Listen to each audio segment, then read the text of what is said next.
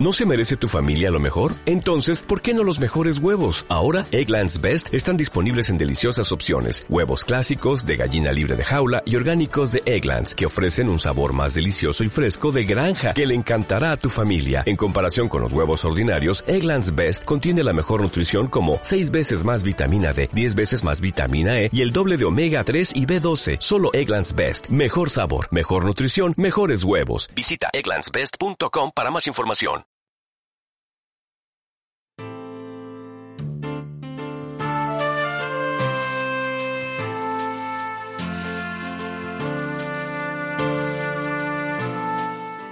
Magic, Bert, Jordan, Karim, Olajuwon, Malone, Dr. J, Thomas, porque nos encanta lo que vemos ahora, pero lo de antes, eso era otra cosa, era baloncesto. Llevamos esto, no sabemos muy bien a dónde, entre mi compañero Manuel y quien nos habla, José Manuel. Temporada 79-80, programa 5, parte 1 nos vamos con los equipos de playoffs del oeste y empezamos con los Blazers de Portland y los Kings, entonces de Kansas City. Y nada, pues los dos primeros equipos esto, que, entraron en el playoff, el sexto y el quinto clasificado. ¿Qué tal Manuel? ¿Cómo lo llevas? Pues en mi mejor momento, José Manuel, como siempre. Eh, muy, muy contento ya de meternos con el oeste también, con los playoffs. Y bueno, dos equipos algo diferente, ¿no? Lo veremos. Los Trailblazers con una remodelación absoluta desde que se fue, bueno, se le, primero se lesionó Walton y luego se fue. Y los Kings, un equipo que en principio, hombre, no vamos a decir que eran aspirantes al título, pero sí eran un equipo de muy buen nivel, a priori. Sí, y tenían jugadores, los dos equipos jugadores interesantes.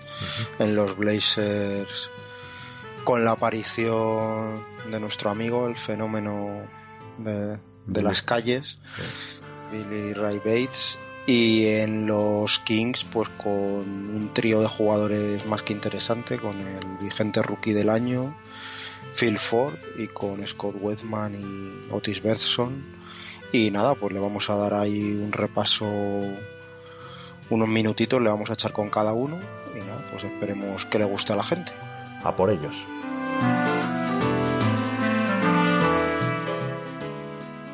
José Manuel, empezamos con el sexto equipo de la conferencia oeste, los Portland Trail Blazers.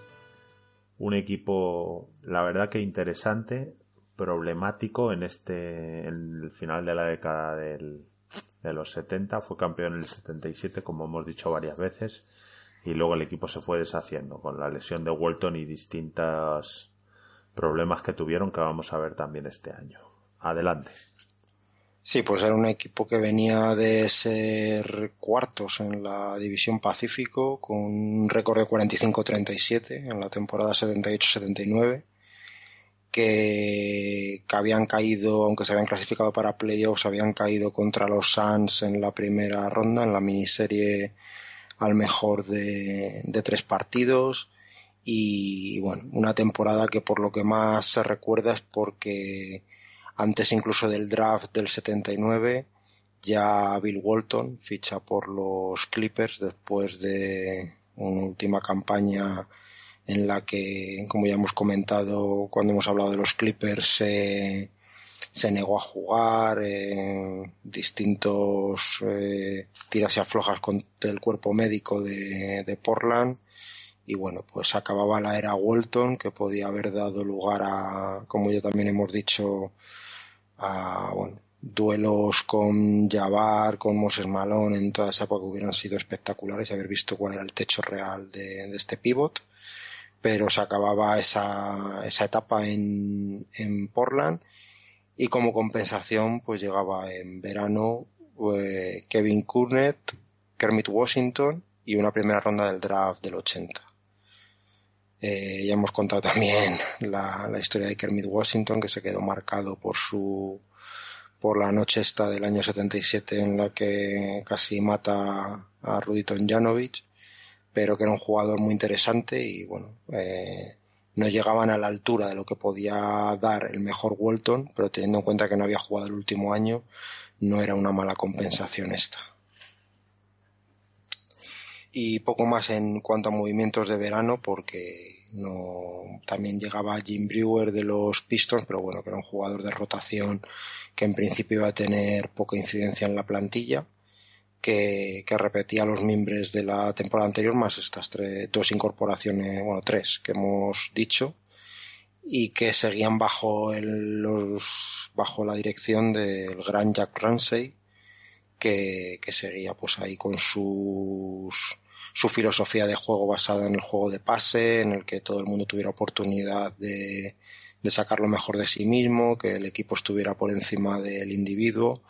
Y bueno, que era lo que había llevado el anillo en el 77 y le daba pues carta blanca para seguir eh, imponiendo esta, este, esta forma de juego que yo creo que ha sido más valorada luego con el paso del tiempo de lo que era en aquel momento y que bueno pues era una situación en la que cuando este equipo eh, este juego en equipo fallaba que era algo que, que desde la marcha de Walton que era un poco el, el eje el que hacía que ese engranaje funcionara con su esa posición que tenía en lo alto de la bombilla repartiendo juego a todos los eh, compañeros que iban saliendo de los bloqueos pues el equipo tenía pocas respuestas individuales porque no era eso lo que se trabajaba. Entonces si el colectivo empezaba a fallar como, como estaba pasando últimamente, pues era un equipo que se quedaba un poco en tierra de nadie. Ni era aspirante al anillo, pero tenía, era lo suficientemente bueno y estaba lo suficientemente trabajado como para tener un puesto casi seguro en los playoffs. Sí, hay un, hay un tema y es que este equipo siempre ha sido un poco maldito por, por sus selecciones, algunas selecciones altas en el draft, aunque luego han conseguido formar buenos equipos a base de draft. De hecho, ellos en el equipo campeón, ellos venían de posiblemente el peor número uno de la historia, que fue en el año 72 eh, la Rue Martin, sus medias más o menos son 5 puntos, 2 rebotes o 3. O sea. Bueno, al menos llegó a jugar, no como Anthony Bennett. Eso es. Entonces, sí, con los Caps. pero, eso es, pero. Eh, este, la verdad que fue un desastre. Por lo visto, hmm. bueno, pues le salieron dos partidos buenos contra Walton y otro más y dijeron, joder, este es nuestro hombre. Y la verdad que ni él estaba preparado para ser número uno, bueno, ni, ni los Portland ni la liga estaba preparado para, para ese jugador. Y luego tuvieron otra buena elección, que en el año 70 habían elegido con el número 8 del draft a Geoff Petrie, que fue rookie del año compartido con Dave Cowens.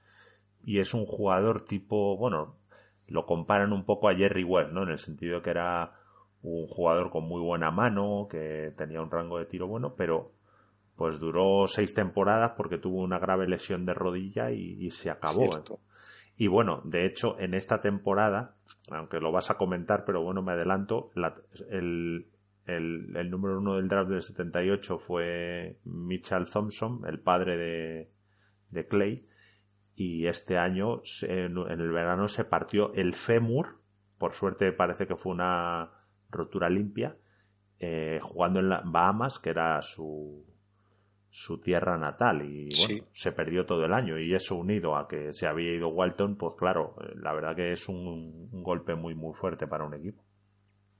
Sí, sí, vamos, pues decimos que, que era un equipo que, que estaba en un momento ahí de transición porque lo que parecía que parecía que podía haber que, que podía tomar el testigo de Walton aunque realmente Mitchell Thompson no era un 5 era más bien un 4 pero bueno tenía cuerpo para poder jugar ahí de pivot clásico más con Morris Lucas de enforcer digamos al lado. Hubiera jugado de a lo mejor lo que tú dices oye en esas posiciones teóricas de 4-5 Morris Lucas posiblemente hubiera sido más interior porque, bueno, aunque los dos tenían buena mano, pero bueno, Morris Lucas se podía pegar con cualquiera y este, la verdad que es un tío de, mucha clase. Otra cosita que aunque hemos comentado hay que volver a decir para ver la visión, ¿no?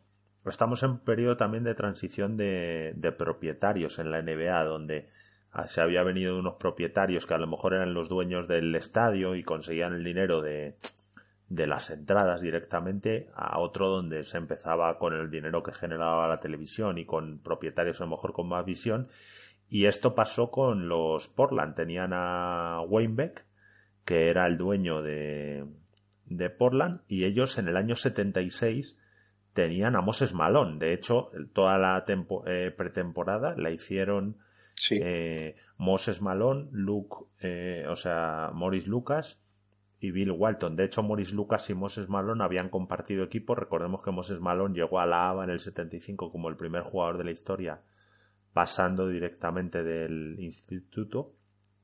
Y eh, lo que pasó, bueno, y de hecho cuentan en el famoso libro que vamos a tirar mucho de él para este equipo, que es The Breaks of the Game, de David Halberstam, que nunca me acuerdo pronunciarlo bien, eh, habla de toda la temporada, es la temporada 69-80 de los Portland, pero habla evidentemente de antes de esta temporada, de toda la liga, y dice que era un problema de dinero, ¿no? Y de hecho dice que en los entrenos, pues bueno, se vacilaban, ¿no? Y Moses Malone decía, le decía a Moritz Lucas, mira, vas a jugar y te vas a quedar en el equipo porque ganas menos dinero que yo, pero yo donde vaya voy a voy a jugar y voy a me van a pagar lo que merezco por ellos. De hecho, Malón ya lo hemos dicho así, que le tenían como un poco tontito, ¿no? Porque era un tío que hablaba así, no pronunciando muy bien, con monosílabos. Pero claro, lo que decía alguno en la liga, dice, hombre, de tonto no tiene un pelo porque es de los pocos que ganó mucho dinero en la ABA y se lo llegaron a pagar. Entonces, bueno, llegó un momento en el cual los Portland Trail Blazers tenían a Walton, tenían a Morris Lucas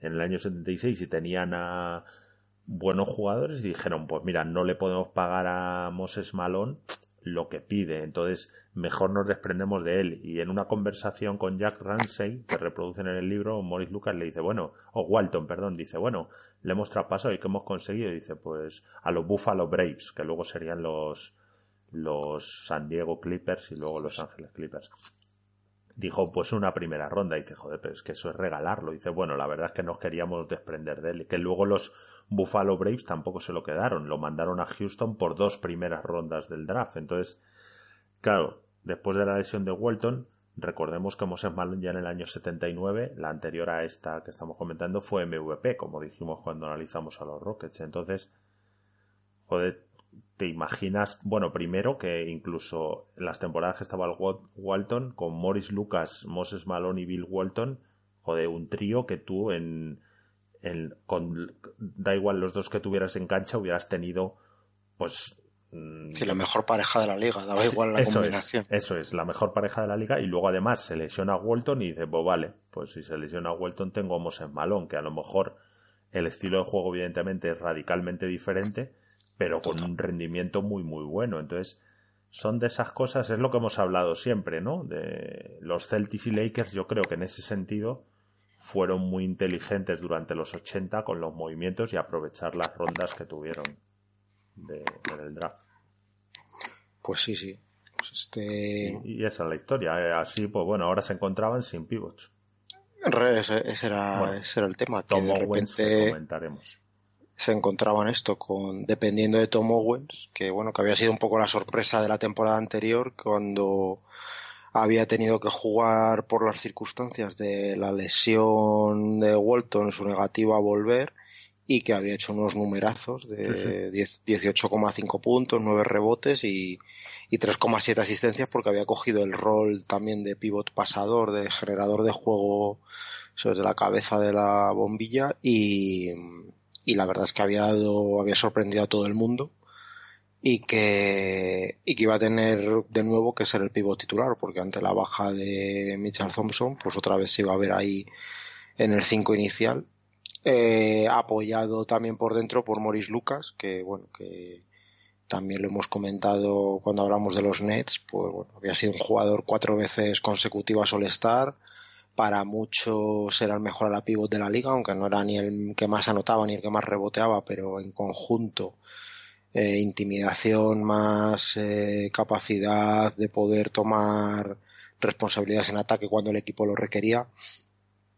Eh, para muchos, ya te digo, era el, el mejor cuatro de la competición y bueno, pues un equipo que, que se basaba en y va a depender mucho de que este jugador de Owens eh, volviera a estar en ese nivel porque luego en el exterior lo que tenía era únicamente como amenaza pues a Lionel Hollins del que también hemos hablado pero bueno, que este era un jugador de rachas, de mucha clase, pero muy regular como para pensar que fuera a ser el primer espada de un equipo de primera línea. Así que, pues bueno, este iba a seguir siendo un equipo que iba a basar su ataque en el movimiento de balón, en la búsqueda del hombre abierto, en el pase extra. Y bueno, la falta de un generador como Walton, pues no era muy difícil de suplir y de hecho no se había, no se había producido. Eh, Hollins era el que había liderado al equipo en asistencias sin tampoco tener unos números espectaculares. De hecho, eran poco más de cinco asistencias por partido.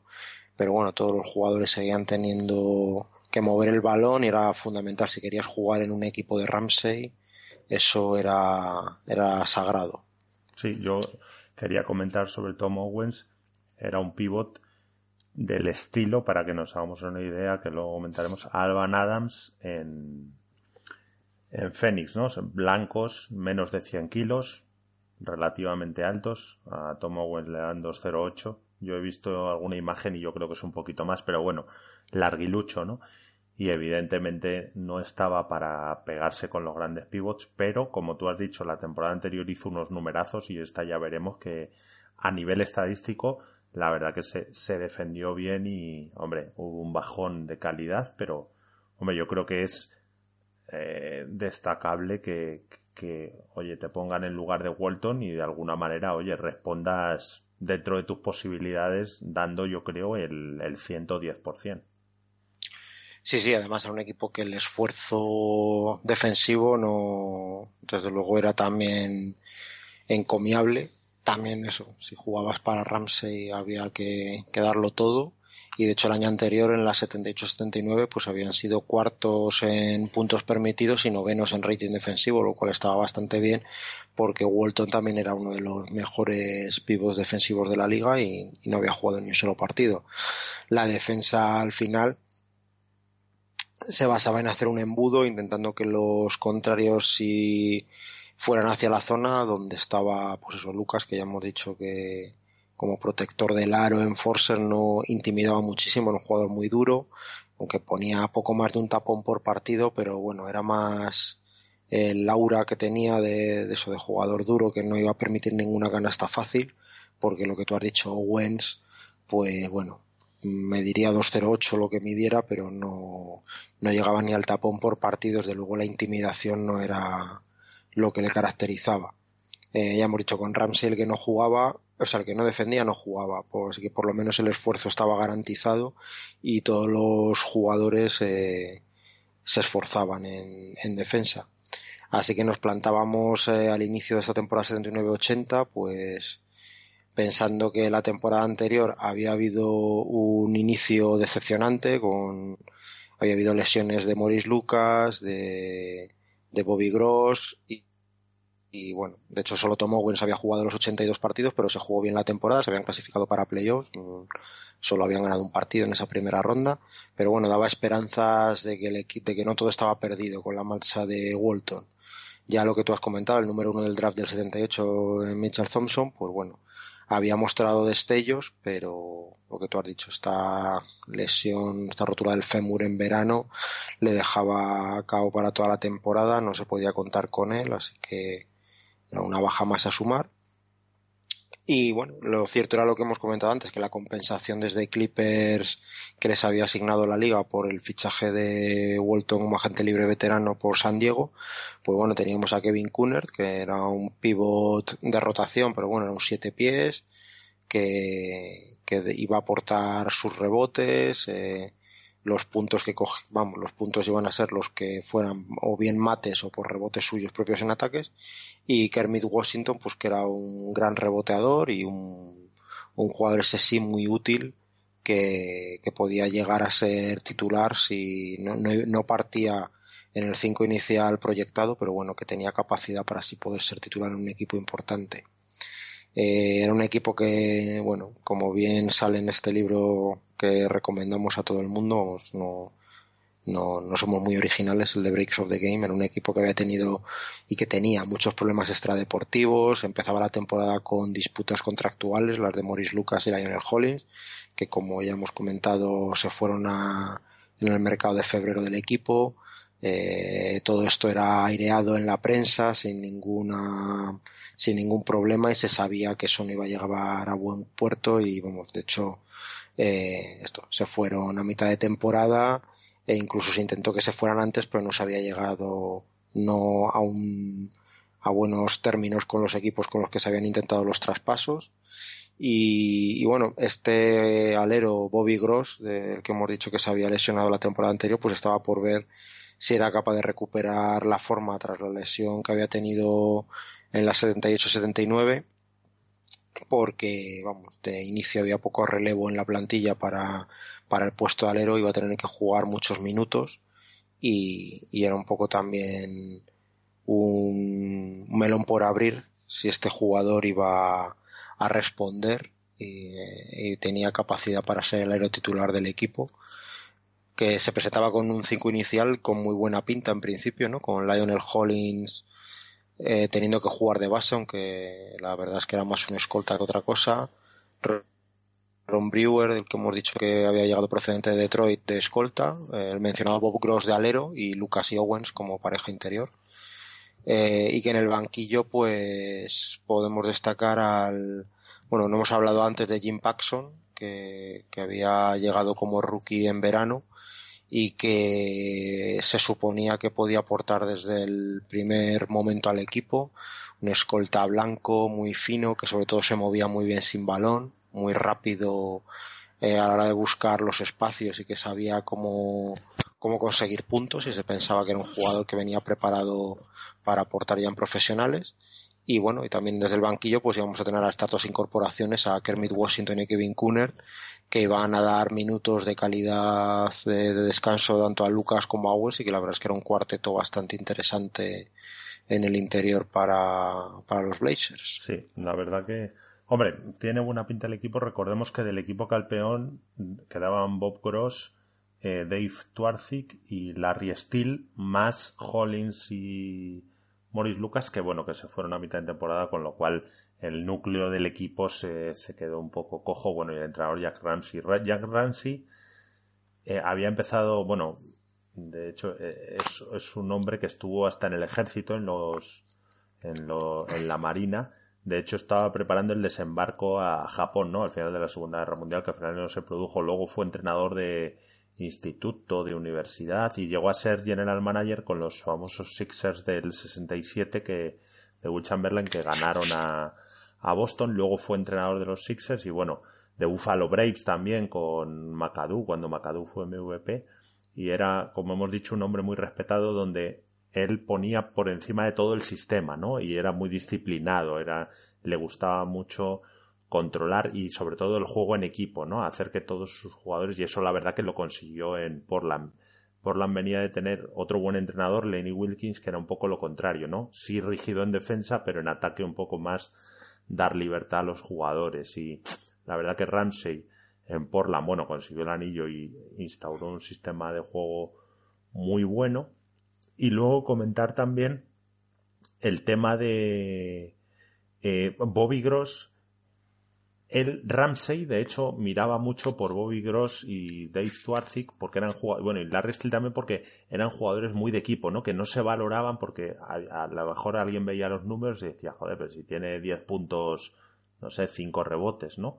Pero dice, sí, pero por ejemplo, Bob Gross decía Ramsey que era un jugador que se movía muy bien sin balón y eso abría muchas oportunidades a sus compañeros, ¿no? A lo mejor con un corte o abriéndose a una esquina, etcétera. Luego le tenía catalogado como el jugador con más visión de juego del equipo detrás de Walton, lo cual es, es mucho decir, ¿no?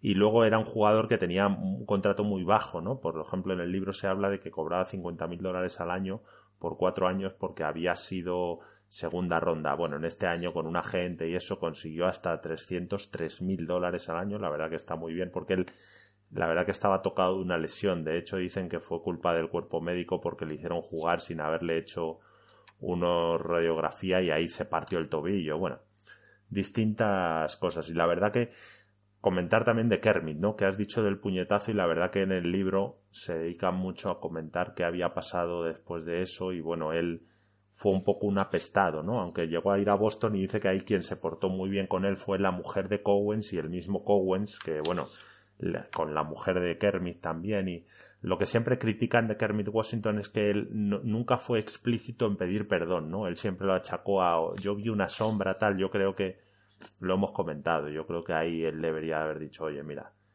metí la pata hasta el fondo, pido perdón, no, no hay excusa y eso, joder, por mucho que viniera como viniera el otro jugador o lo que yo pensara, dar ese puñetazo no, no viene a cuento porque, bueno, eh, lo hemos dicho, estuvo a punto, o sea, estuvo en la, en la UBI, eso marcó quizá un antes y un después, aunque hubo más peleas, se empezaron a ver de, de distinta manera. Y por último, comentar lo que has dicho de los problemas con Hollins y con Maurice Lucas.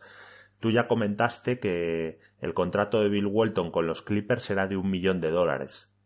Eh, realmente, o sea, ese millón de dólares estaba desglosado en 700.000 sí o sí, o sea, pasase lo que pasase. Luego había eh, 200.000 que era si los Clippers llevaban más de 10.000 espectadores de media y 100.000 si él jugaba más de 60 partidos. El de jugar más de 60 ya comentamos que no.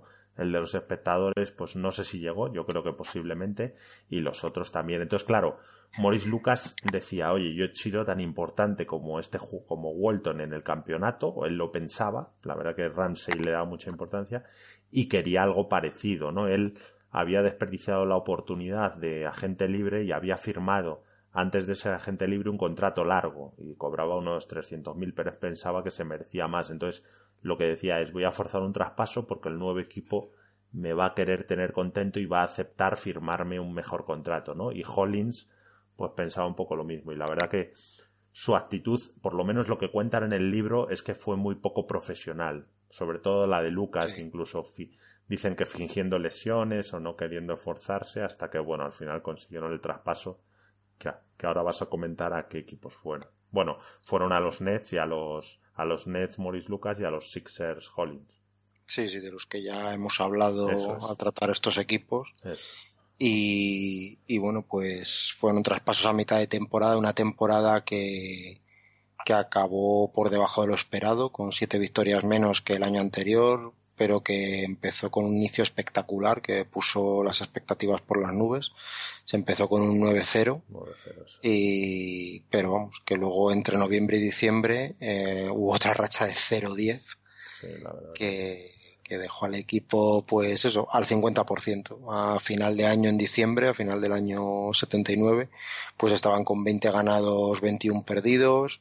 En enero las cosas no fueron mucho mejor, estaban en 26-29 y se decidió mover ficha en el mercado de febrero y bueno, lo que ya hemos hablado, Lucas y eh, se fue a los Nets por básicamente por Calvin Nat, ¿no? Eh, es curioso que un All-Star, como ya hemos dicho, en los cuatro años anteriores, pues se traspasara por un rookie y bueno, y se le dieran dos primeras rondas además a, los Nets, en plan llévatelo a él y a toda su mochila, porque los Nets recibieron no solo a Maurice Lucas, sino una primera ronda del draft del 80 que fue Mike Jiminski y otra del 81 que fue Albert King, o sea que además fueron rondas altas y buenos jugadores que tuvieron carreras interesantes en la NBA y es curioso porque era, parecía que aquí el plato principal del traspaso era Calvin Nat, que no dejaba de ser un rookie con 40 partidos o 30 y tantos partidos jugados cuando llegó aquí a Portland. Pero bueno, era, había sido tan comentado que se quería ir, se quería ir, se quería ir, que el valor de, el vamos el poder de negociación de Portland era escaso y yo creo que bueno, se lo quitaron de en medio por un jugador interesante que como ya comentaremos ahora como era Calvin Nat. Y bueno Hollins se fue a los Sixers por una primera ronda del draft del 81 eh, bueno pues era otro All-Star de dos temporadas antes del 78 que llevaba toda su carrera en Portland pues traspasado también por una primera ronda del draft. O sea que al final eh, lo que se buscaba era pensar en el futuro y quitarse jugadores tóxicos del vestuario como estaban siendo ya a esas alturas Morris Lucas y Daniel Hollins. Sí, aquí, también... José Manuel, una, una, una cuestión.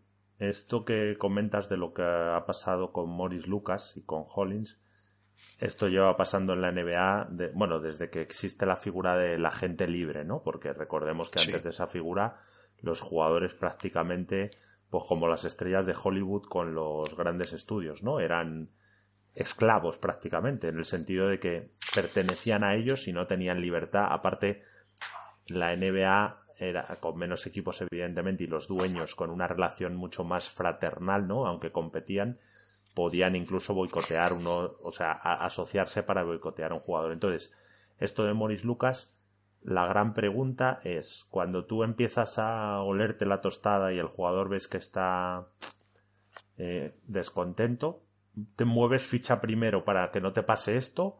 ¿O aguantas para ver si el jugador, mientras gana el equipo, está contento? Yo creo que si alguien no está equipo eh, contento hay que quitárselo cuanto antes, porque Hombre, hay un caso como el de Kyrie Irving que pasó en Cleveland en 2017, que bueno, ahí puedes decir, oye, le aguanto un año, total, veo si gano el anillo y luego veo, pero al final tuvieron que traspasar y la verdad que es lo mismo, ¿no? Consiguieron nada, porque ahí sí a Thomas llegó medio lesionado, se lo han quitado, bueno, y los que llegaron. Entonces aquí pasó un poco lo que dices, de hecho, en el libro, eh, eh, al analizar a Calvin Nat, pues cuando lo recibieron ellos pensaban que era un jugador 3-4 que iba a tener un nivel un poco más de estrella, pero cuando lo vieron se dieron cuenta que era un buen jugador, de hecho estuvo varios años en Portland y vamos a hablar de él con buenos números, luego estuvo en Denver también, pero claro, no, no les daba lo que les dio Morris Lucas a nivel de talento, que como tú dices, Morris Lucas no había sido un jugador a lo mejor de unos numerazos tremendos, pero por ejemplo,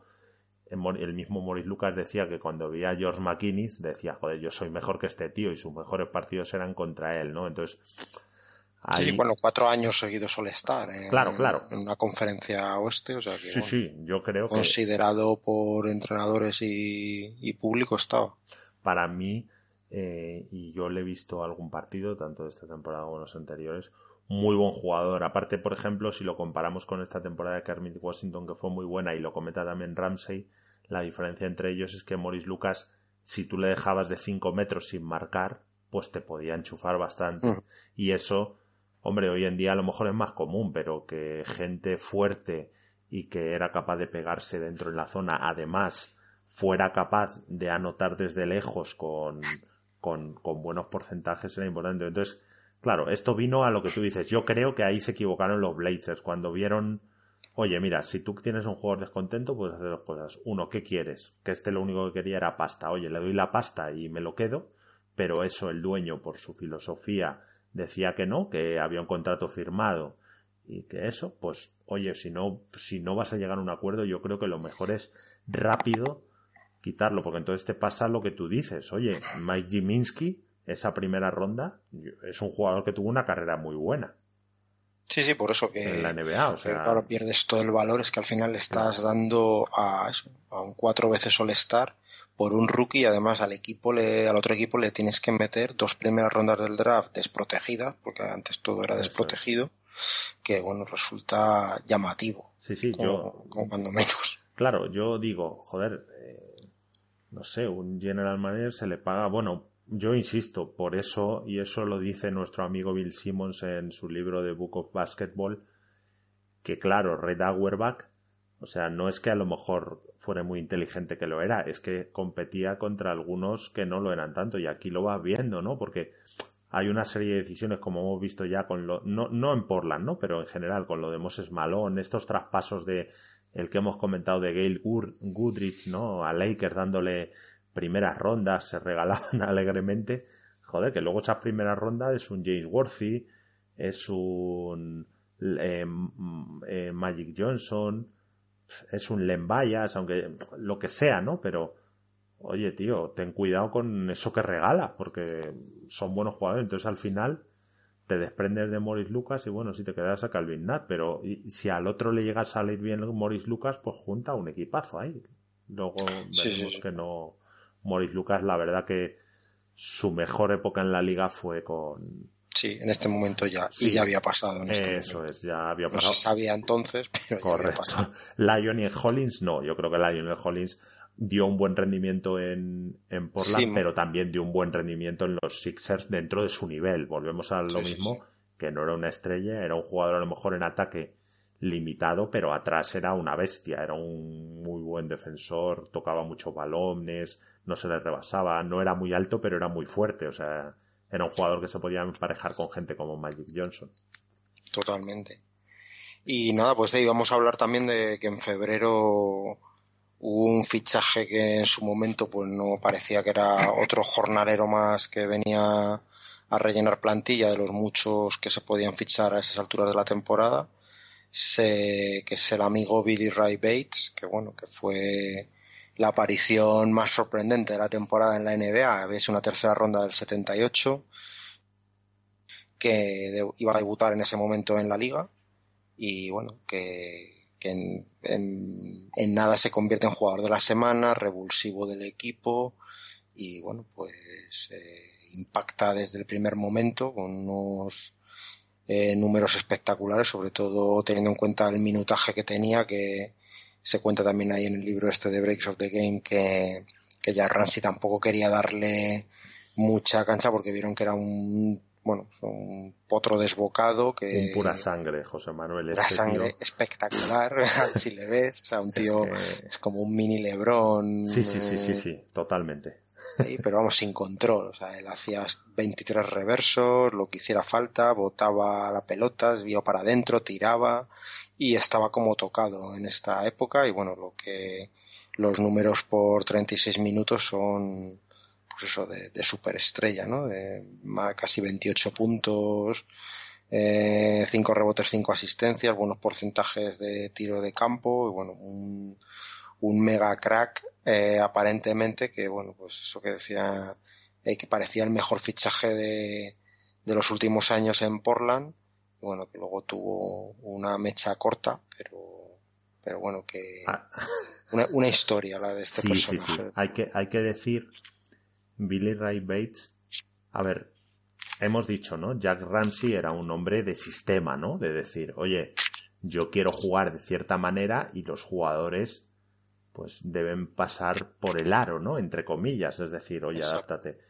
Billy Ray Bates eh, era, para que se haga una idea, quien no la haya visto jugar, como tú has dicho, imaginémonos a LeBron James con 1.93, un poco Vinnie Johnson, ¿no? pero este estaba un poco mejor hecho, por decirlo de una manera, no, o sea, tenía más cuello, pero vamos, una bestia y una especie de Iverson, ¿no? En el juego, es decir, un, un tío que con la estatura que tenía se iba para adentro, se paraba y tiraba, un, jugón. Y entonces, claro, Jan Ramsey decía, es que no le puedo hacer jugar porque no se sabe la jugada, ¿no? Se las hemos dado en un cuaderno y no, y es que creo que lo hemos comentado, pero bueno, se descubrió que no sabía leer. Eso es. O sea, este hombre había vivido en una plantación de algodón con diez hermanos, creo, o algo así. Y bueno, pues ahí aprendió a jugar baloncesto lo poco, no, no, a la escuela no iba, eh, o cuando iba, pues parece que no, pues no, no lo aprovechó todo lo que debía, o no, no tampoco le enseñaron. Y claro, se comprobó eso. De hecho, él, su rendimiento luego en playoffs, lo vamos a ver en, en la serie contra los Sonics, subió espectacularmente, porque claro, ahí ya era vida o muerte, entonces ahí Jack Ramsey tuvo que decir, bueno, pues mira, le pongo y que sea lo mejor para el equipo y realmente a nivel de producción era muy bueno. Luego, claro, era, era muy anárquico. Quería comentar otra cosa, José Manuel, has comentado de la marcha del equipo, ¿no? Que empezó 9-0, luego tuvo otra racha de 10 perdidos. La prueba de que era un equipo flojo, ¿no? O sea, flojo de que no podía competir con los de arriba es que los récords contra los tres mejores equipos del este fue 0-6 contra Celtics, 76ers y Hawks. Y luego contra los Bucks y los Sonics y los Suns, que son los, los, los equipos segundo, tercero y cuarto del oeste, fueron 2-16. Curiosamente, contra Lakers lo hicieron muy bien, cuatro victorias, dos derrotas. Pero claro, el global contra los buenos equipos es muy malo. Y luego, otro dato que me sorprende es que cuando ellos descansaban dos días, su récord era 3-11. Cuando descansaban, descansaban tres días era 3-2. Curiosamente, se supone que con, con Ramsey, pues debía haber sido un poco al revés, ¿no? Decir, oye, tengo más tiempo para preparar, pero claramente era un equipo, era un equipo que no, no podía competir y yo creo que su techo estaba lo que hicieron, ¿no? Meterse sextos en el oeste. Sí, sí, además con récord muy negativo, 38-44, pero aún así se meten y con tres partidos de ventaja sobre el séptimo, que fueron los Clippers, que solo ganaron 35 partidos. Así que, estuvo barato ese año el entrar ahí. Sí, porque aparte, bueno, como hemos comentado, incluso los Clippers, claro, al no poder contar casi toda la temporada Walton, que jugó 14 partidos, pues, bueno, la verdad que una, una gran decepción ese equipo, pero bueno, tampoco podían hacer mucho más. Yo creo que Portland estuvo a final de año donde tenía que estar. Ni más alto ni más bajo. Un equipo, bueno, con jugadores veteranos que sabían lo que era ganar y algún joven de calidad y Tom Owens que tuvo un gran rendimiento y la verdad que no, no se esperaba mucho más de ellos y yo creo que lo dicho. hicieron lo que tenían que hacer.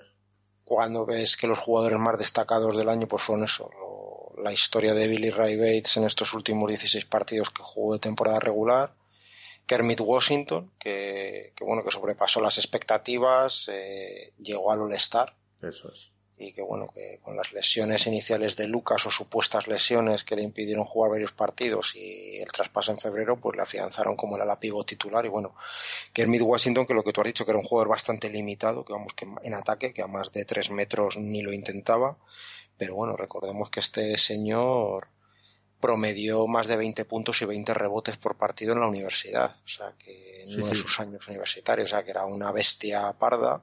Eso es. Pero bueno, que se le marcó y que de hecho decían que era un tío bastante afable y de carácter más bien poco agresivo, pero bueno, le quedó marcado. Yo de hecho lo único que había oído hablar de él hasta hace relativamente poco, por todo lo que me sonaba este nombre era por lo del puñetazo a Tonjanovic. Sí, de hecho. había bastante más. Eso es, de hecho, hablan en el libro, por ejemplo, de que era un currante, ¿no? Que él se pagaba el famoso campus de verano de Newell que era un entrenador que simplemente trabajaba con gente grande en verano y él iba cada verano y bueno, se le tenía bien valorado. Era muy amigo de Swan Nater, que hemos hablado de los Clippers, que este cuenta una anécdota que, bueno, Swan Nater traía la canasta para jugar pachangas ahí en San Diego y que cuando, claro, Swan Nater era muy grande, entonces dice este que en las pachangas era imposible defenderle, claro, recibía y lo único que había es darle una hostia y que cuando ya le calentaban mucho decía como me sigáis pegando, cojo la canasta y me voy. Como en el cole, ¿no? De, el balón es mío y eso.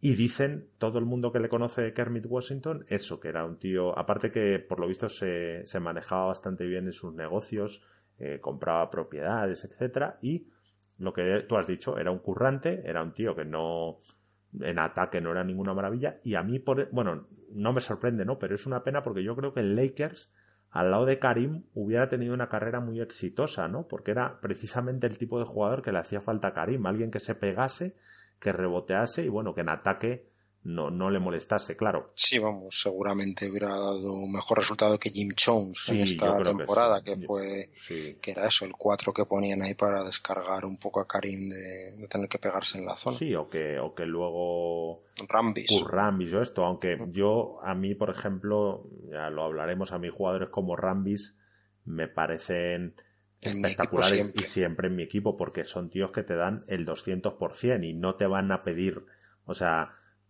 es como el perro este que está en el pueblo que no le tienes que dar de comer, ¿no? Ya cazará conejos o, o, lo que sea, o gallinas, pero... Que ya encontrará la manera de ayudar. Eso es, entonces ese era el tipo de jugador que necesitaban, pero bueno, pasó lo que pasó y la verdad que, bueno, hay que decir que Washington fue al All-Star en sustitución de Scott, Scott Wetman de los, de los Kings, que hablaremos, bueno, hablaremos luego de él, un jugador mítico luego suplente en los en, los Celtics de los, de los 80. Un, este sí que era raza blanca tirador, un, un, jugador tremendo. Bueno, ahora era una nota, pero bueno, no nos desviemos. Y nada, y también hablar un poco de Calvin Nat, que ya hemos dicho que llegaba en febrero por Maurice Lucas, pero que, bueno, que también sorprende el rendimiento que tuvo a pesar del cambio de conferencia de aires en un jugador novato. Acaba con casi 20 puntos y 9 rebotes por partido, incluido en el quinteto ideal rookie de Sakamada, que no es poco el pertenecer a ese quinteto ideal de novatos de la temporada 79-80 y afianzado como alero titular del equipo desde el minuto uno que, se incorporó en febrero. Así que eso es un poco las, las historias de esta temporada de Portland, que, que la verdad es que lo que hemos dicho se metió en playoffs, pero bueno, todos sus números en ataque fueron peores en, ataque y muchos en defensa peores que los del año anterior. Eh, anotaron casi siete puntos menos por partido y bueno, la verdad es que excepto en rebotes y tapones, en todo además estuvieron por debajo de la media de la liga, en todo lo que son estadísticas globales generales del equipo y bueno, decepcionante para un equipo como Portland.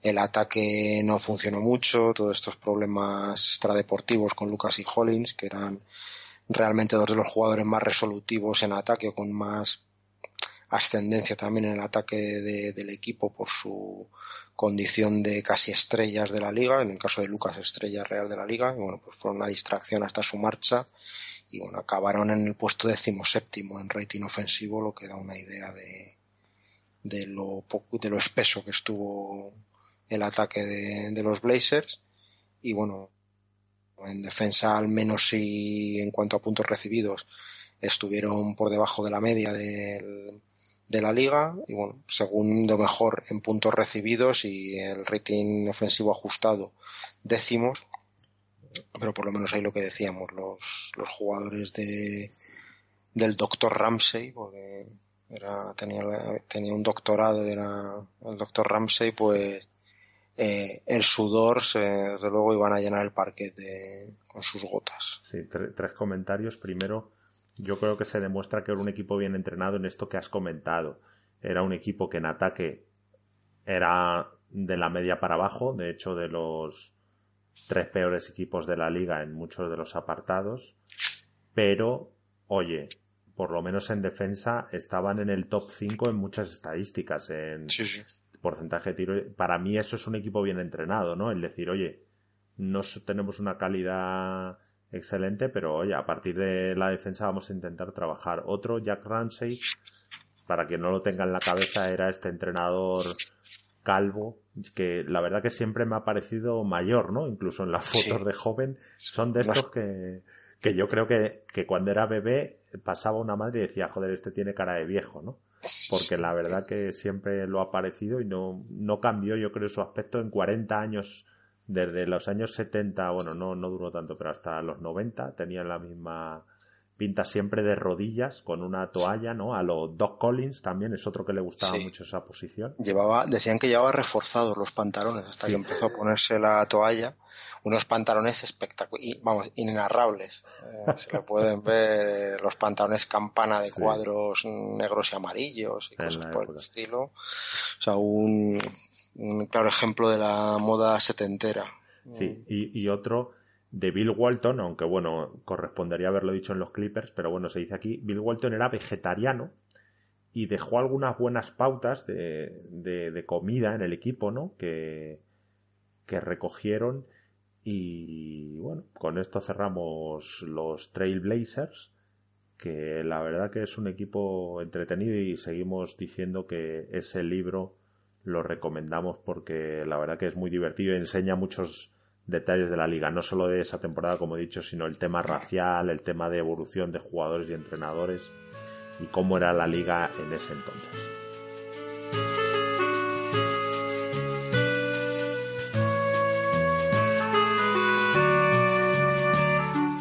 José Manuel, saltamos a los Kansas City Kings todavía estaban por allí, todavía no, no habían ido a Sacramento.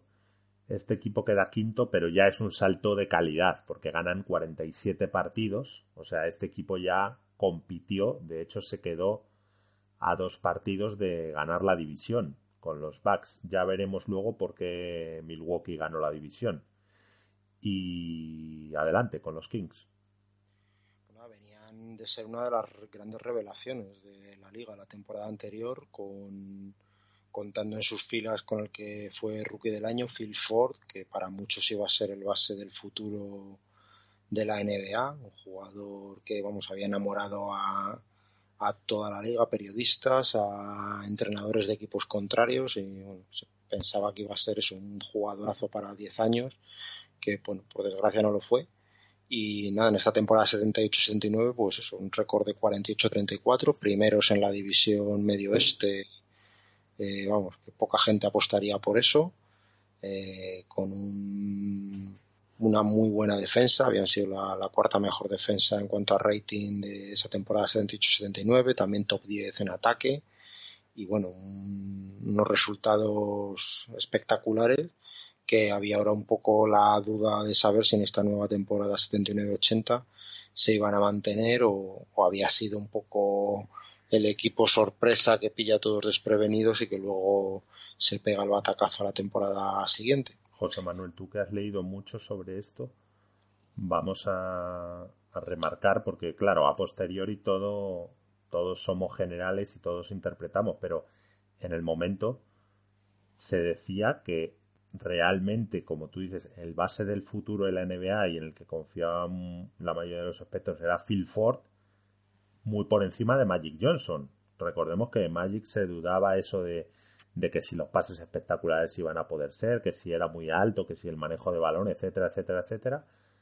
La comparativa, yo creo que si le preguntan a 100 expertos o incluso los entrenadores con qué jugador se quedaban para su equipo los próximos 10 años, hubieran escogido a Phil Ford por encima de Magic.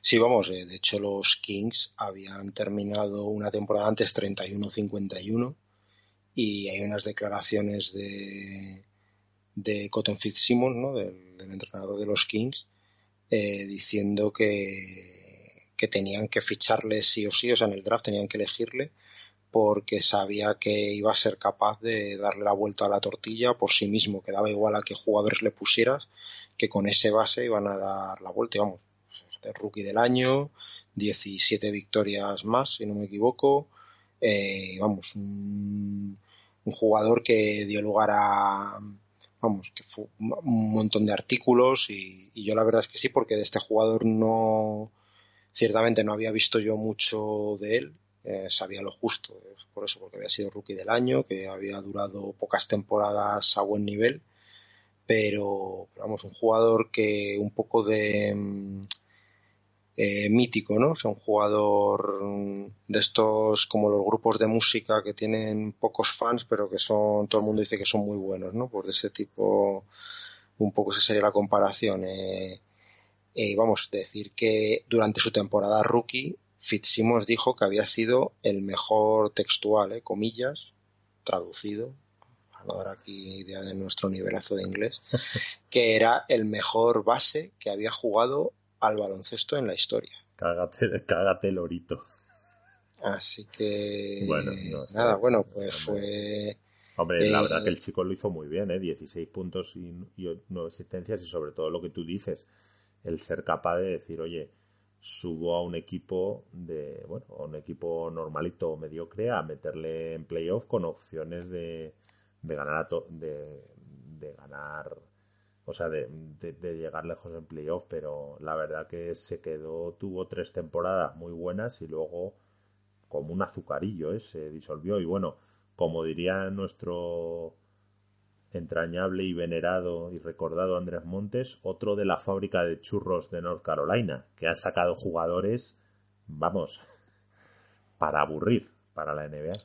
Sí, sí, sí. Además, eh, bueno, hay una una frase que dijo también un entrenador de un equipo contrario de la Universidad de Rochester, que dijo que sobre ya la fama que traía Ford cuando jugaba en la universidad, que decía cómo puedes esperar ganar un partido cuando tres de tus titulares eh, solo están esperando este partido para poder pedir un autógrafo a Phil Ford. Entonces, eh, eso da una idea de la fama y vamos, eh, 62 de 66 votos para mejor rookie, o para rookie del año, fue elegido en el segundo quinteto ideal de la NBA en ese año rookie. Vamos, realmente tenía todo el apoyo también mediático y, bueno, tío, y su entrenador, hay algunas declaraciones por ahí que vamos, si no has visto nada más te piensas que está hablando de Magic Johnson realmente, ¿no? Que dice que era eh, un jugador que sabía exactamente quién tenía la mano caliente, que daba igual la posición de los compañeros, él los iba a saber encontrar aunque, estuviera de espaldas rodeado de tres contrarios, sea, un un jugador que parecía eso, que iba a marcar una época y que, que bueno, ya veremos, como hemos dicho, que no, que no fue así.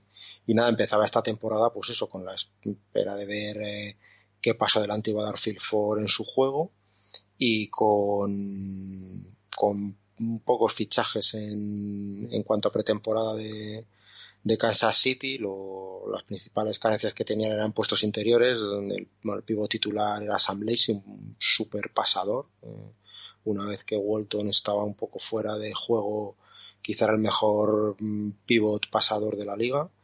Y bueno, no tenía un recambio de garantías y, habían eh, fichado pues a Mike Green, que era un suplente de los Spurs a cambio de una segunda ronda del draft del 80 y en el draft pues habían elegido a Reggie King, un ala pivot que aunque no llegaba a los dos metros pues venía de promediar casi 23 puntos y 10 rebotes en la universidad. Y bueno en pretemporada había eh, gustado mucho a, el primero a Cotton Fitzsimmons y parecía que iba a tener asegurados minutos en el equipo, pero bueno, estas eran las incorporaciones que no dejaban de ser secundarias por eso, porque el equipo venía de hacer un temporadón y, no se esperaba mucho más, ¿no?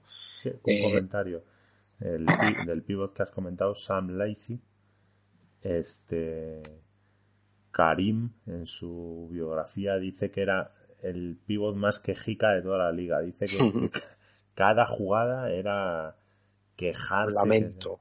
eso, que le habían dado y eso, y Karim habla, habla, habla en esos términos de él. La verdad que Karim tampoco habla bien de muchos jugadores. Pero bueno, de este en concreto dice eso, ¿no? Bueno, un, bueno tampoco fue un, ha, sido uno que haya marcado historia, más bien un, un especialista. Sí, sí, por eso, pero muy, muy, muy buen pasador. sí, sí, sí. Importantísimo en este sistema porque, vamos, eh, eh, Simmons era de, en esa época, aunque luego ya hablaremos de a finales de los 80, cuando, con la época del Cotton Express, con los Phoenix Suns, pues vamos, lo que buscaba eran sistemas de ataque que encontraran a los jugadores con las mejores posiciones posibles, ¿no? Buscar tiros de alto porcentaje, ninguna tontería, eh, dejando poco lugar para el juego libre, para la improvisación y con muchas jugadas, un libreto de muchas jugadas, pero que tenían que seguirse como, como si piezas de ajedrez.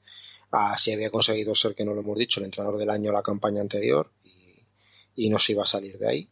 Uno de los premios, creo que ya lo hemos comentado, José Manuel, que menos dicen de, no sé, me parecen bromas, ¿no? Lo de entrenador del año. Aparte que creo que es un premio que se da más por, por una trayectoria y por varios años que por, que por la temporada en sí muchas veces, ¿no? Y de hecho creo que Pat Riley tiene uno, o no sé si dos, y Phil Jackson uno. No sé, son Popovich, ¿no? Son... Sí, sí, son premios rarísimos, ¿no? Y yo qué sé, por ahí está Huey Brown. La verdad que es, no sé, un premio de estos que dice, pues, pues, muy bien, seguro que lo has hecho bien ese año, pero no, no sé. Aparte que me parece tan difícil de valorar, pero bueno, por lo pues menos mal no lo hizo el chico.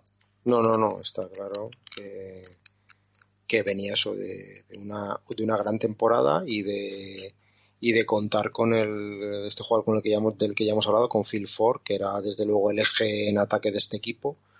Tenía todavía un tiro exterior irregular pero bueno ya hemos dicho se le consideraba el base del futuro de la liga y eh, ya hablamos en su momento que era una posición que andaba un poco floja hasta entonces y y este venía a ser un poco el salvador de la posición del base puro, director de juego, que, que sabe encontrar al jugador mejor colocado, decidir por su cuenta y, bueno, pues un, una supernova en la liga. Para eh, anotar a quienes tenían era a dos jugadorazos para mí, como eran Otis Betson y Scott Wedman, al que tú ya has mencionado antes, quienes, bueno, pues eso, aseguraban abrir el campo para que Ford pudiera penetrar, porque ellos sí tenían muy buena mano y, bueno, pues Phil Ford vivía en aquel momento de, de la rapidez y del gran manejo de balón que tenían que le, le permitía entrar a canasta y, y, meter casi todos sus puntos a base de, de penetraciones.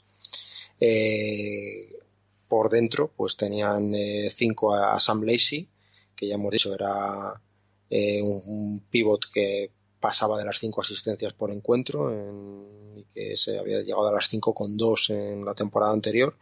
Y bueno gracias a él se conseguían muchas canastas bajo aro con, los cortes que hacían los exteriores porque este también al igual que Walton eh, ocupaba una posición ahí en la en el poste alto y desde ahí repartía el juego, eh, como ya hemos dicho, que eran ataques muy trabajados, con muchos bloqueos, muchas continuaciones, eh, muchos movimiento continuo de los jugadores y ahí Sam Lacey pues florecía porque no, no tenía grandes habilidades en ataque además de esa, pero decía Cotton Fitzsimmons que era fundamental porque después de Phil Ford era el, el segundo base del equipo. Sí, la verdad que muy pasador. Hay que decir que Otis Wilson había sido All-Star la temporada anterior. Lo sería esta y lo sería la siguiente. O sea, cogemos a un jugador, bueno, en escolta, ¿no? Sí. Y bueno, estaba en su mejor momento y la verdad que, bueno, Wetman era una metralleta. Este también tenía. Sí, y que además defendía. Claro, claro. Exacto, o sea que por fuera la verdad que iban bien serviditos este equipo en teoría y bueno, dentro por lo menos tenían un tío que sabía jugar al baloncesto y distribuir el balón y la verdad que bueno, para para competir pues estaban estaban bien, ya decimos que se quedan a dos victorias de de ganar la división, o sea que Sí, sí, que la habían ganado el año anterior. Eso es, era un, un buen equipo sin, evidentemente nadie esperaba que aspirasen a ganar el anillo, pero bueno, estaban ahí compitiendo.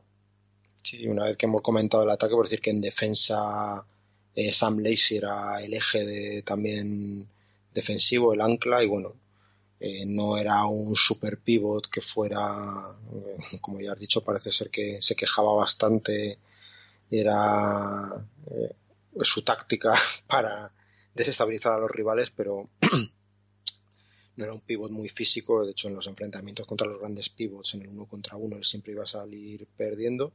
Pero bueno, la verdad es que era un tío veterano que, sabía cómo manejarse en esas situaciones y, bueno, un, defensor infravalorado parece ser en la época. Eh, lo mismo que Scott Wethman, que, que algunos le habían considerado que debía haber estado incluso incluido en alguno de los quintetos defensivos de la liga, que ya veremos que lo terminaría, terminaría siendo incluido en uno de ellos. Y era también el, en el exterior Otis Berson no era un gran defensor, pero Scott Wedman sí, la verdad es que ayudaba mucho eh, porque podía también incluso defender a exteriores, eh, no solo a los tres rivales y bueno, un jugador también muy importante por eso, porque tenía muy buena mano en ataque, pero era el que se encargaba de, bailar con la más fea en, defensa. Y no hemos hablado hasta ahora del ala pivot titular que se proyectaba, que era Bill Robinson, que bueno, pues era un, fajador, que lo que era en defensa donde se sacaba partido, porque era de los que se pegaba con su padre, se hacía falta ahí en, la zona, y era uno de los jugadores más intensos de la liga y también aportaba mucho en conseguir que, que los Kings fueron un equipo sólido eh, en general. Y bueno, lo dicho, tras haber quedado primeros de la división medio este año anterior, en la 78-79, llevarse los premios de entrenador rookie del año, pues mucho se esperaba de los Kings al inicio de esta temporada, de, Phil Ford, que se pensaba que iba, que solo podía mejorar porque tenía fama de ser también un tío muy trabajador y, bueno, que se iba a sentar en la élite de la liga si ya había sido miembro del segundo mejor además de rookie del año, miembro del mejor del segundo mejor equipo eh, ideal de las 70 y 69, se pensaba que este año ya podía aspirar a ser el mejor base de la competición y entrar en el quinteto ideal. Y si no había lesiones, pues partían como favoritos para ganar la división. Y bueno, una alternativa, ¿no? Para los Sonics ahí en el oeste, en esos equipos no había un dominador, no se preveía a principio de temporada ningún dominador claro de la conferencia oeste y bueno, pues los Kings estaban ahí. Eh, estos que podían caer en primera ronda o llegar a finales de conferencia y no, no iba a sorprender a nadie en ninguna de las dos situaciones. Eh, Otis Verso, como, como, ya has dicho, pues bueno, era un, un All-Star y ahora que los Kings eran ganadores, pues bueno, se le estaba reconociendo más. Lo mismo que a Scott Wedman, ¿no? Que que recordemos, bueno, contar que había tenido un accidente de coche en la temporada 78-79, que bueno, lo había tenido al borde de la muerte, realmente, por la, gravedad de, este accidente, pero se había recuperado y, parecía que estaba en plenas condiciones y era otro jugador que estaba ahí en la órbita de llegar a ser All-Star. el trío de Ford, Berson y Wedman pues era de lo mejor de la liga de base escoltalero y, bueno, y Cotton Fitzsimmons parece que sabía sacarle partido a, a estos miembros que tenía. El 5 inicial, pues con lo que hemos comentado, eran Phil Ford de base, Berson de escolta, Wedman de alero, Robin Sain de ala pivot y Sam Lacey de 5. Eh, con un banquillo, pues bueno, que teníamos eh, eh, a Tom Burleson como un jugador de 2.18 que había estado lesionado gran parte de la temporada anterior, pero bueno, que desde luego con esa altura intimidación y defensa aportaba y era el principal recambio de San Lacey se esperaba que este año estuviera en condiciones de, poder darle minutos de descanso a Lacey que ya iba para los 32 años y estaba bastante cascado físicamente se esperaba mucho como hemos dicho del rookie Reggie King que también iba a jugar ahí a pesar de que ya hemos comentado que no llegaba a los dos metros era un tío muy intenso que iba a jugar de cuatro y que también iba a ser a darle minutos a Bill Robinson, a darle minutos de descanso, podía aportar anotación, rebote y bueno, pues eso, más otro jugador intenso. Y por fuera, pues Billy McKinney, que era el encargado de darle minutos a Ford y Berson de, descanso, aportaba sus puntos, sus asistencias. Y, bueno, pues eh, un jugador también interesante que, también contaba con la confianza de Fitzsimmons y con esta, este esqueleto pues era con lo que se presentaban para esta temporada que terminaron pues con 47-35 segundos como tú has comentado la división medio oeste por detrás de los Bucks y bueno de nuevo una gran temporada el equipo en defensa quedó segundo en rating defensivo o sea muy un grandísimo resultado y Fitzsimmons demostrando que sabía sacarle el máximo partido a, sus jugadores porque no tenía ni un, ni un intimidador, ni un jugador excesivamente atlético tampoco, ni fuertes, ni altos, pero vamos, eran ninjas en defensa y, encima tenían esa buena mano en ataque, aunque bueno, decimos sextos en rating ofensivo, pero, pero con jugadores que eran capaces de anotar cuando se requería. Y bueno, pues no empezaron muy bien. El primer mes en octubre al 50%, noviembre en negativo. Y bueno, a partir de ahí encadenaron una racha de ocho victorias consecutivas en diciembre. Y ya en, enero, un enero en el que jugaron 18 partidos nada menos, en 31 días de enero, pues acabaron con 13-5 y bueno, ya al iniciarse febrero eran los líderes de la división medio oeste, de toda la conferencia oeste, llegaron a ser líderes, por encima incluso de las expectativas altas que había. Eh, pero bueno, entre los dos últimos meses de competición, pues solo eh, entre febrero y marzo hicieron un 12-12 y bueno, pues acabaron al final segundos de la división y, quintos de conferencia. Sí, bueno, de hecho entre diciembre, enero y febrero hacen 28-13, que es lo que les pone lo que tú dices en primera posición de la conferencia oeste. La verdad que muy bien. Ellos, la diferencia, por ejemplo, con, con los Blazers que hemos hablado es que este equipo se ve el salto de calidad porque realmente podía competir contra equipos buenos. De hecho, contra los buenos del este tiene un balance 1-1 con Celtics, 1-1 con Sixers y 2-0 con Hawks, 2-0 también con Rockets y 1-1 con Spurs. Y con el oeste, muy bien también, 2-4 con Lakers, 1-5 con Suns, ese era el equipo que se daba mal, pero luego 3-3 con los Bucks y 3-3 con los Sonics. O sea que realmente, excepto el caso este excepcional de los Suns, realmente compiten con todos y oye, tienen un, buen balance contra buenos equipos. La verdad que no destacan ni cuando descansaban.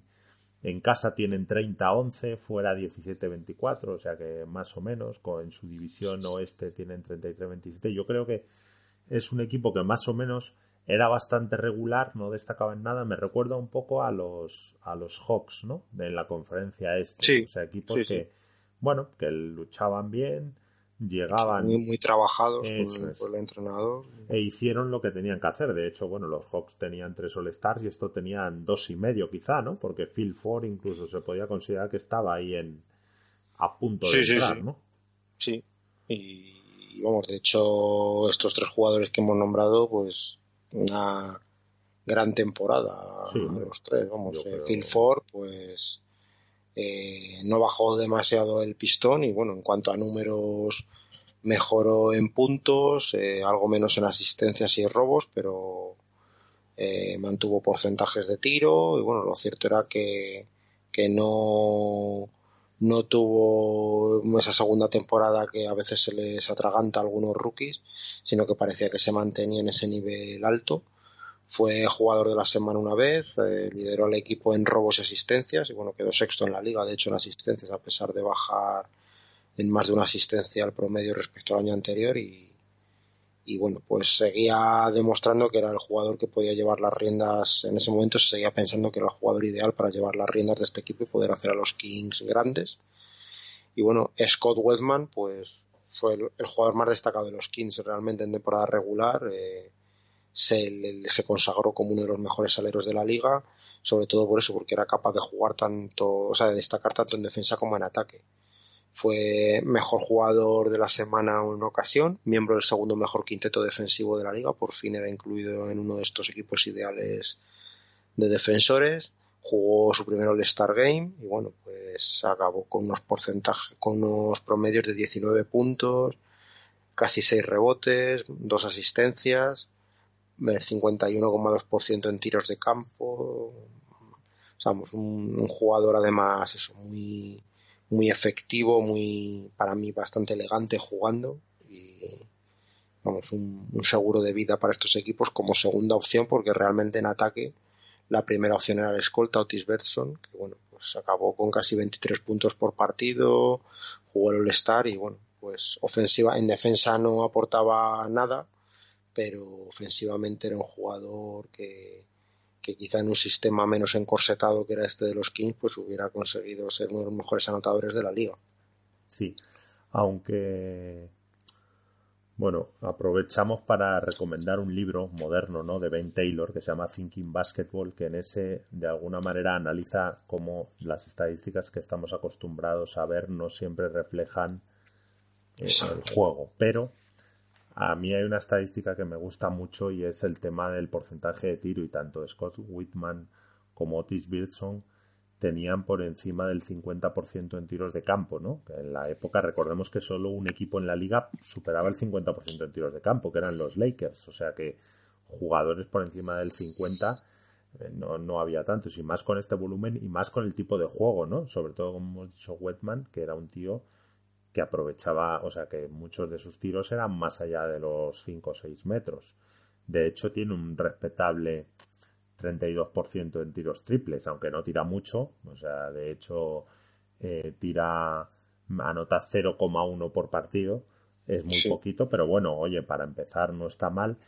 Y eh, estos dos jugadores, entre los dos sumaban uno 23 y otro 19, 42 puntos por partido, que era mucho. Si le añadimos los 16 de Ford, pues ya nos estamos yendo a un porcentaje muy alto del, equipo. Claro, estaba concentrado todo el talento, sobre todo ofensivo, en, eh, en, las líneas exteriores. ¿no?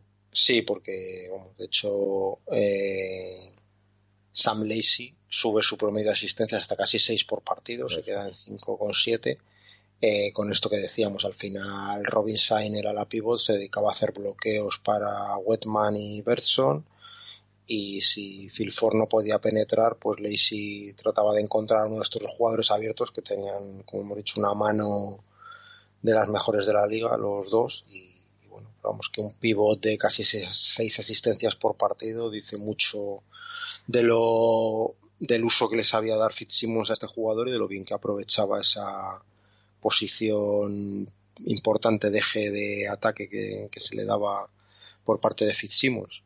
Sí, una cosita. Whitman mm. fue seleccionado al Star, como hemos dicho, pero no pudo jugar. bueno, está catalogado como el Star porque tú una vez que eres elegido ya tienes la estrellita. Y jugó, bueno, como hemos dicho, este Kermit, Kermit Washington. Pero vamos, ser elegido me parece ya un, un buen signo. Y la verdad que yo aquí no, no se me ocurre ningún otro jugador en la conferencia oeste que digas, joder, fue, fue injustamente seleccionado Scott Whitman. Sí. Lo, lo, que sorprende aquí es eso, que un equipo con tres jugadores como Ford, Berson y Whitman, que la suma de puntos, como tú has dicho, eran de uno de los tríos exteriores más anotadores de la liga, de posiciones de base escoltalero, pues que un equipo acabara decimoquinto, un equipo como los Kings acabara decimoquinto en puntos por partido de la liga, pues habla eso de que al final la, anotación estaba concentrada en ellos y, poco más eh, había. Claro, no, no llegan. En este libro que hemos comentado de Thinking Basketball, habla, todo el libro está basado en esto, ¿no? En decir, oye, realmente la productividad hay que, meter, hay que medirla por equipo, ¿no? Y de hecho esto es un buen ejemplo, ¿no? Tienes tres jugadores muy buenos, dos realmente efectivos, pero claro, tu ataque no es tan bueno porque luego, primero, tu banquillo es flojo, yo creo que ahí es donde este equipo perdía opciones para ser contendiente al título y luego pues por dentro realmente no, no tienes dinamita, ¿no? Como tú dices, hay un bloqueador y un pasador, pero no hay un jugador al que le pueda dar el balón. Eso es. Y decir, aunque sea en los cortes a canasta o entrando y dividiendo, pero decir, te puede anotar 15 o 20 puntos consistentemente y eso evidentemente se paga. Tú has dicho el ataque, evidentemente luego aquí tienes tú que vas a decir ahora los números en defensa eran muy muy buenos. Otro equipo que parecía bien entrenado o por lo menos que sabía lo que jugaba. Sí, sí, porque mm, yo tenían un ritmo de juego bajo, de hecho eran el tercer equipo al que menos le lanzaban a canasta, el cuarto al que menos anotaban y era el equipo que más pérdidas provocaba en los rivales, o sea que era un equipo que presionaba mucho, que hacía que los que fuera muy difícil anotar para los equipos contrarios, que tardaban vamos, agotaban posesiones sin poder lanzar a canasta o bien perdían la pelota. Y, bueno, pues un equipo que hemos dicho que había quedado segundo en rating defensivo, cuarto en puntos recibidos y donde, donde estaba la base, desde ahí trabajaban, eran unos obreros que luego tenían estos tres jugadores que eran capaces de resolver en ataque.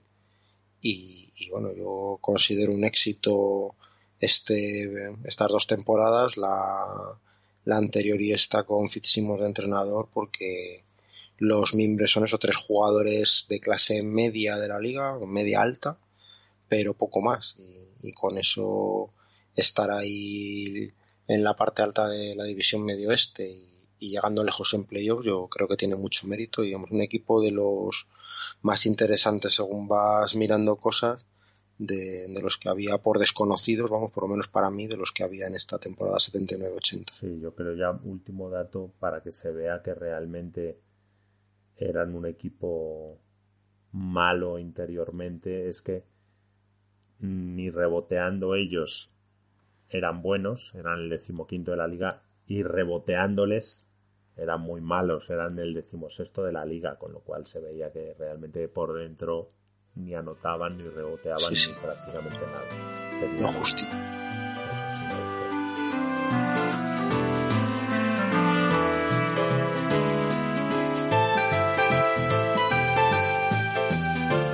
Bueno, pues como habíamos dicho, le hemos dado un buen repaso aquí a Portland y a Kansas City. Y nada, yo creo que hemos hecho un, buen, buen desmenuce ¿no? de los equipos, Manuel. Sí, sí, la verdad que hemos analizado a fondo, ya lo ha escuchado todo el mundo y bueno, ojalá que que les haya resultado tan interesante como a ti y a mí en todo este proceso de investigación y de intentar pues bueno, como digo siempre, ¿no? Ir aprendiendo en el camino, ir viendo lo que pasó realmente, ¿no?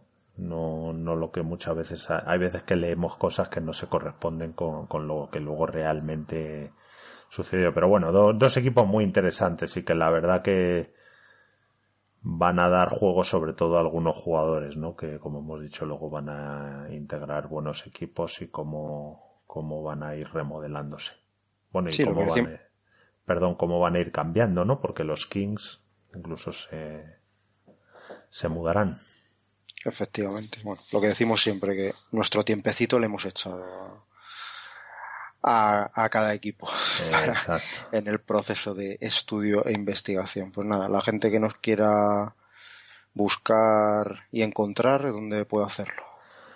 Pues, como siempre digo, nos pueden insultar y, feliz, y o felicitar. felicitar es lo que más nos gusta y nos pueden encontrar en nuestro correo electrógeno era baloncesto.gmail.com o en nuestra cuenta de Twitter era baloncesto.